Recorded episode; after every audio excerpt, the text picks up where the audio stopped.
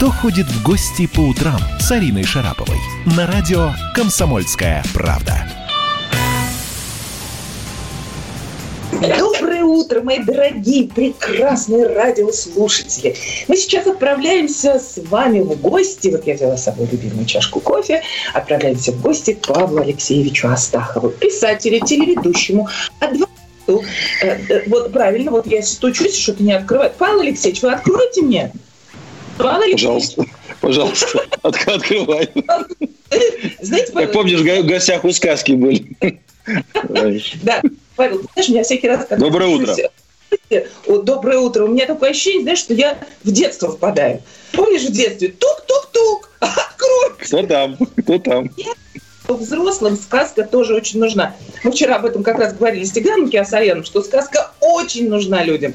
И э, ты, несмотря на то, что человек, который ну, стоишь очень крепко на земле, да, все-таки адвокат, э, рация у тебя на высоком уровне, при этом ты невероятный романтик. Вот скажи мне, пожалуйста, мужчине быть романтиком позволительно, э, ну, взрослому тем более? Я думаю, что мужчина обязан быть романтиком, потому что если вы не будете романтиком, то ну, ну, сложно будет в жизни жить, во-первых, а во-вторых, вы не сможете сделать счастливыми тех, кто будет с вами идти по жизни. И романтизм, ведь он проистекает от чего? От э, некого внутреннего мира, который формируется у человека, начиная с его рождения. Вот отсюда возникают такие романтические э, чувства, э, мысли, мечты – и если без них жить, я вообще не представляю себе жизнь без, без романтизма, без мечты, без фантазии, без творчества. Это невозможно. Люди, которые э, в себе это как-то зажимают, я не знаю, там урезают, не дают волю этим чувствам, мне кажется, обделяют себя и обделяют окружающих. Потому что человек так устроен, в каждом человеке живет внутри вот это романтическое начало. Его просто надо правильно развивать. С нами на связи Павел Алексеевич Астахов, адвокат, писатель, телеведущий. Скажи, пожалуйста, в семье романтика помогает, укрепляет ли? Или, наоборот, делает ее какой-то такой аморфный? Эфир. Нет, нет, конечно, в семье романтика помогает однозначно. А, потому что если не будет романтики у вас в жизни, в семейной жизни, да, то вы погрязнете вот в этих всех бытовых Э, вопрос. Ну вот смотрите, мы на карантине второй месяц сидим, да, и за день в день повторяется э, фактически такой распорядок дня. Э, ну, зарядка, уборка, умывание, приведение все в порядок и так далее, и так далее. В принципе, если не отвлекаться, если не разбавлять свою жизнь творчеством, фантазией, развлечениями, которые доступны даже в условиях вот изоляции, э, спортом, а, мечтами, разговорами о будущих путешествиях и о прошедших путешествиях, потому что это все наша жизнь.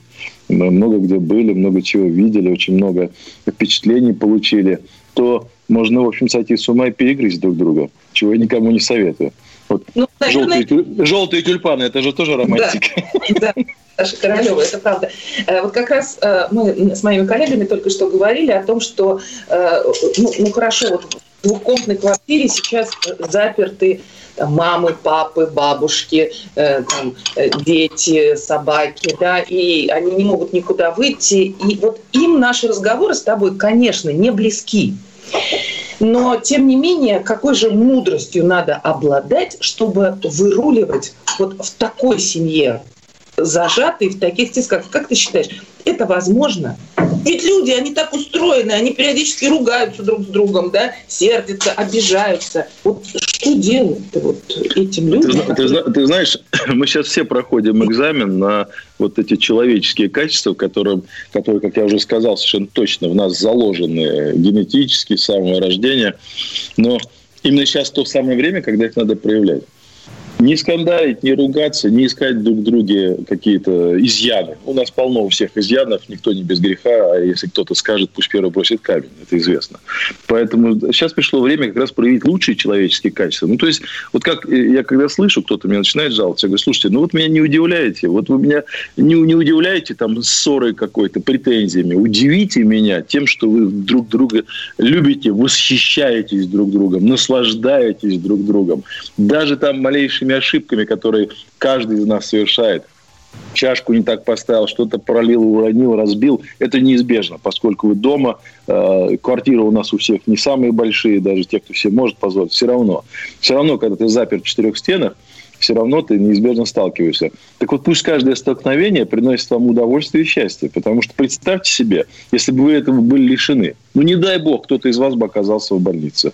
Сейчас вот э, у нас родственник лежит в больнице, и мы, мы ничего не можем. Мы, мы абсолютно беспомощны. Боль, да, больница закрыта, ничего не принимают. Мы только раз в день получаем сведения из штаба. Все.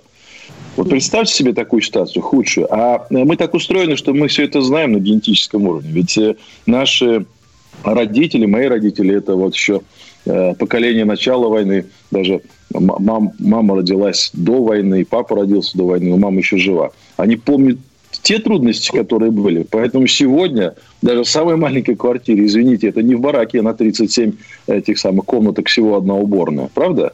Это все-таки э, квартира благоустроена, с горячей водой, не надо идти на колонку, не надо идти в колодец и так далее. А я был в таких местах у нас э, в России, в глубинке, где, извините, канализации нет, и вода завозится зимой, потому что водопровода тоже нет. То есть это я все видел. И там люди счастливы, и там люди находят повод для того, чтобы радоваться. Потому что сама, сама по себе жизнь – это чудо для того, чтобы осознавать настоящее, надо все-таки рулить прошлым. Согласись, надо вспоминать, Конечно. как было когда-то. Поэтому, вот, например, скоро 75 лет Победы. А, мы все вспоминаем о том, как было. Знаешь, эта память нам нужна для того, чтобы немножко взбодриться, для того, чтобы понять, боже, а когда-то нашим родным было ужасно плохо. Они были без одежды, без еды, без, э, без квартиры. Ты помнишь? Э, то есть мы с тобой, конечно, не помним, но мы читали, мы знаем, да, память предков, она нам дается зачем? Чтобы держать нас в тонусе. Спасибо тебе за этот вопрос. Я, я понимаю, к чему ты клонишь.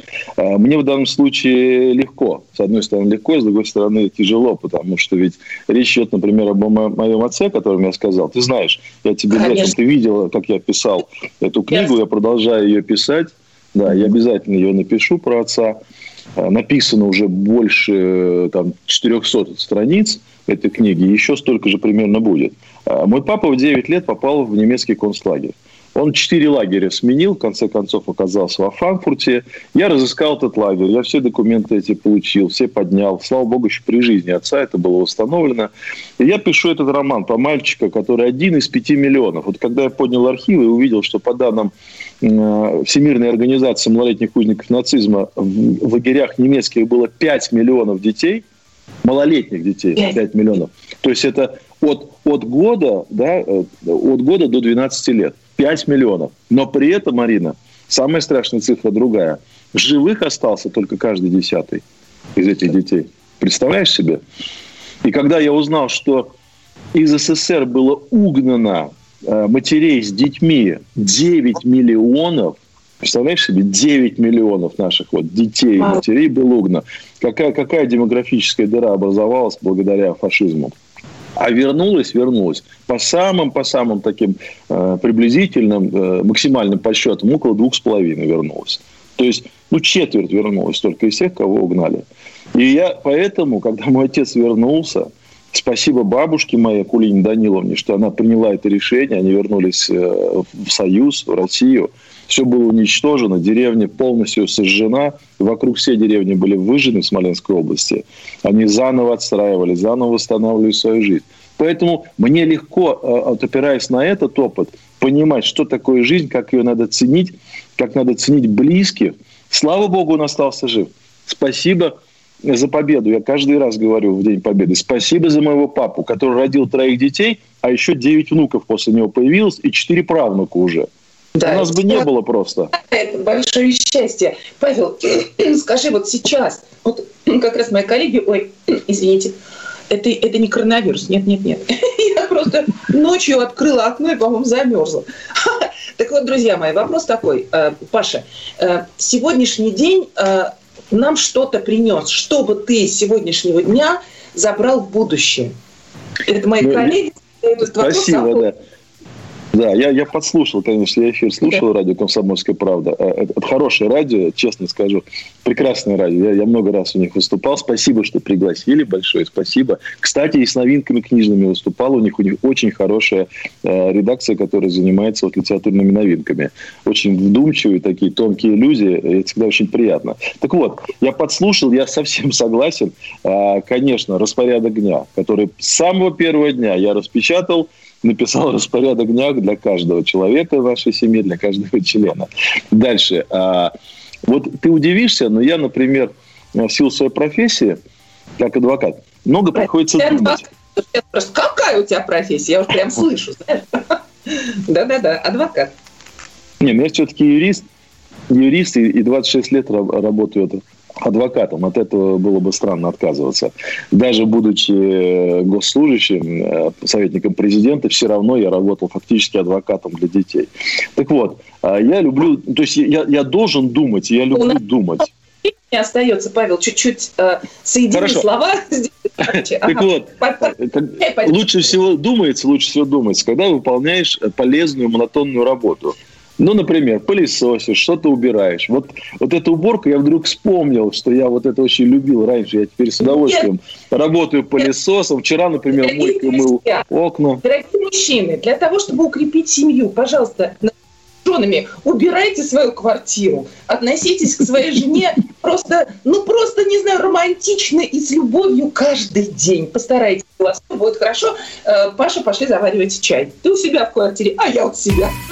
Кто ходит в гости по утрам? с Ариной Шараповой? Давным-давно в далекой-далекой галактике Я просыпаюсь.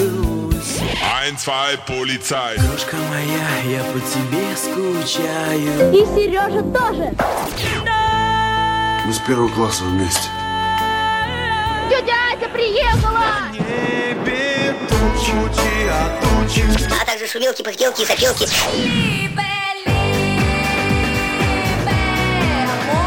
Это не ностальгия, у нас просто память хорошая. Мы услышали одну фразу или песню, почувствовали вкус, который мы называем вкусом детства, уловили запах и тут же мысленно перенеслись на несколько лет назад. По выходным я, Михаил Антонов, на радио «Комсомольская правда» вспоминаю вместе с вами, как это было в программе «Дежавю» в 11 часов вечера по Москве каждую субботу и каждое воскресенье. Hasta la vista, baby. Кто ходит в гости по утрам с Ариной Шараповой? На радио «Комсомольская правда». Тук-тук-тук, Павел. Э, и вновь мы вместе завтракаем. Да. Чай с лимоном и медом. Как, э, на каком это языке сколь? Это на том самом шведском или сколь? Да, сколь, да, сколь. Это шведский, да, да сколь. Шведский. У тебя сколь. какой? Напомни, пожалуйста, всем нам, помимо русского, английского. Шведский, английский, испанский, французский, ну, русский. Ну, шведский, шведский основной, потому что я все-таки готовился э, жить, работать местами тайно в Швеции, поэтому шведский язык основной. И раньше меня можно было разбудить ночью, я по-шведски мог вам все рассказать. Вот, кроме, кроме того, где наши ракеты стоят. Э, да, да, да. С нами на связи Павел Алексеевич Астахов, адвокат, писатель, телеведущий. Э, мы с Павлом э, до паузы говорили о семье. Расскажи, пожалуйста, про сказки вечерние. Вот это просто удивительно, как вы придумали на удаленке с внуками общаться. Да, это пришло из-за того, что мы все самоизолированы, наши внуки изолированы, наши дети взрослые изолированы отдельно. И вот пришло само, само как-то собой, да, мы звоним по этому замечательному устройству, а тут есть возможность видеоконференцию вести. Вообще, вот что бы мы делали без этих телестудий в кармане? И мы читаем сказки. Значит, внук залезает э, в этот момент в ванну, это где-то около 8 часов вечера, как раз он моется вечером, Ему очень нравится разводить пену со своим, значит, папой. Он э, накладывает себе пену на голову, э, сюда бороду делает, такой Дедушка Морозик маленький сидит, и мы начинаем ему читать сказки. Он очень любит Корнея Чуковского, просто вот заходит на ура и телефон, и мой додыр, и муха-цикатуха, и болит. Ты ему читаешь сказки и, или бабушка Света? Честно говоря, в основном я, но вот Светлана тоже читает, э, и когда особенно я не могу, потому что я, я, я, это такое удовольствие, что я не могу никому уступить. Я вот такой жадный до этих удовольствий. Это, кстати, вот о романтизме. И он, значит... Э, у тебя в руках книжка. Да, он сидит в этой ванне, значит, так периодически пену смывает, слушает, слушает. Если ему что-то не нравится, сказка, он говорит «гуюю», «гуюю», это значит другую, другую. А если нравится, он говорит «а еще», а еще, а еще. Значит, потом плавно это все переходит. Это не пять минут. Он моется, вытирается. Причем, когда его начинают одевать, он быстро вылезает через горлышко этой футболочки и смотрит, смотрит, читает или не читает. Да. Потом он переходит кушать, он ужинает, смотрит, продолжает, и уже потом уже в комнату он переходит, и когда он уже к кроватке своей доходит, он говорит, все, все, все, спокойной ночи, поцелуйчики. Вот это я понимаю, да, вот это правильно организованный э, день, когда э, в определенный час ты уже точно знаешь, что э, надо вот внуку читать сказки. Слово «надо», оно все равно есть, потому что... Режим, это... режим дня – великая вещь. Режим дня, режим порядок, дня. план – это все, это все то, что нашу жизнь организовывает и делает ее понятней. Да, только по режиму. И в э, мирное время тоже, да? Правильно я понимаю, что это не только... А, ну, конечно, конечно, потому что, ну, во-первых, это генетически заложено. Для меня самое страшное в жизни – это вот опоздать куда-нибудь. И у меня все время, у нас все время спор с моей любимой э, женой Светланой, твоей подружкой. А, а, она любит в последнюю секунду выйти, приехать, но не опоздать тоже, да. А я люблю заранее. И вот это непримиримое противоречие, которое постоянно существует между нами. Ну, я так привык, потому что ну, и армия 7 лет все-таки отдал военной службе, поэтому это остается навсегда. Да, в виде... полезный навык. И действительно то, что вот вынести из сегодняшнего дня, это, наверное, э, если кто-то приучился к дисциплине, это вот я вчера с Валерией разговаривала, с нашей замечательной певицей, и вот действительно она в очень жестком режиме с самого утра до самого вечера. И как сказал Йосиф, э, он записывается к ней на прием для того, чтобы с ней что-то судить. Ну, это, конечно, шутка. Но, но, но ты на самом деле в таком же режиме существуешь, и тебе тоже надо записывать на прием. Мы пользуемся тем, что мы близкие друзья, и так без очереди проскакиваем. Но ты молодец. И вот я хочу похвалить Арину, потому что она Ой. очень четко организовала свой день, при том, что она человек романтический, воздушный, и, в общем-то, ей не свойственна вот такая организация. На самом деле для тебя это естественно. Спасибо огромное. Это не про меня сейчас, а давай-ка поговорим про телевидение. Я считаю, что ты ворвался на телевидение, вернулся там буквально на, на прошлой неделе, дней 10 назад, уже, наверное, это не 30, не 10. 10, да, ровно 10 цифрами, с, вот, э, с оглушительными просто цифрами. Рейтинг у твоей программы очень большой. Телеканал «Домашний», программа «По делам несовершеннолетних», утренний, казалось бы, эфир, а вот всегда считается утренним прайм-таймом. И ты просто положил на лопатки все остальные каналы, потому что, ну, кроме первого, потому что у нас иногда выше, чем у тебя. Ну, у Моцарта нет конкурентов. Да. Э, скажи мне, э, что же за темы ты такие поднимаешь в программе по делам несовершеннолетних? Что так задерживает людей у экрана? Почему? Программа непростая, поскольку темы такие настолько острые, настолько болезненные. Ведь все, что касается наших детей, мы, мы, мы принимаем гораздо ближе к сердцу, чем мы сами. Потому что мы наших детей любим гораздо больше, чем они в итоге нас. Это, это, это аксиома, даже можно не спорить. Но не в этом дело. И когда с ребенком что-то происходит, неважно, сколько ему, новорожденный или уже подросток старшего возраста, это всегда очень болезненно. Особенно, если подросток э, вступает в конфликт с законом. А, дети так устроены, что если вы им не объяснили с раннего детства, что такое хорошо и что такое плохо, что есть закон, а есть э, правонарушение, которое иногда ведет к преступлению, точнее, оно ведет всегда к преступлению, то может случиться большая проблема. И вот такие дети, вступая в конфликт с законом, становятся субъектами рассмотрения наших программ. Мы рассматриваем... Да, да, здесь... мы выступают, э, да, они в основном подростки, э, там и слезы, и крики, э, и люди срываются на истерики, потому что действительно темы, которые там ты затрагиваешь, они настолько жестко, вот ты понимаешь, они живут, эти темы среди нас. Конечно, это абсолютно наша жизнь, потому что все дела поставлены на основе реально э, произошедших событий, реально. Я за это отвечаю, поскольку я 7 лет этим занимался, и каждое утро у меня начиналось с того, что я видел все ЧП по всей стране, иногда и в мире с нашими детьми, которые произошли за последние сутки. А приведи, пожалуйста, пример э, какой, какого-то, какой-то, какого-то дела, которое тебе вот, тебя потрясло на всю жизнь. Дело, связанное с несовершеннолетними. Ну, таких дел немало, знаешь. Э, есть несколько трагических дел. Конечно, с утра не хотелось бы об этом рассказывать, хотя об этом я не могу забыть. Особенно это касается детей, которые выросли в детских интернатных учреждениях. Почему я так беспощадно относился э, к тем э, учреждениям, которые не воспитывали детей, иногда просто калечили, развращали там, и превращали их в иждивенцев? Потому что я понимал, что если ребенку не дать эту закалку жизненную, не дать этого воспитания необходимого. В семье-то мы его так или иначе получаем, а вот э, в детдоме не всегда это удается.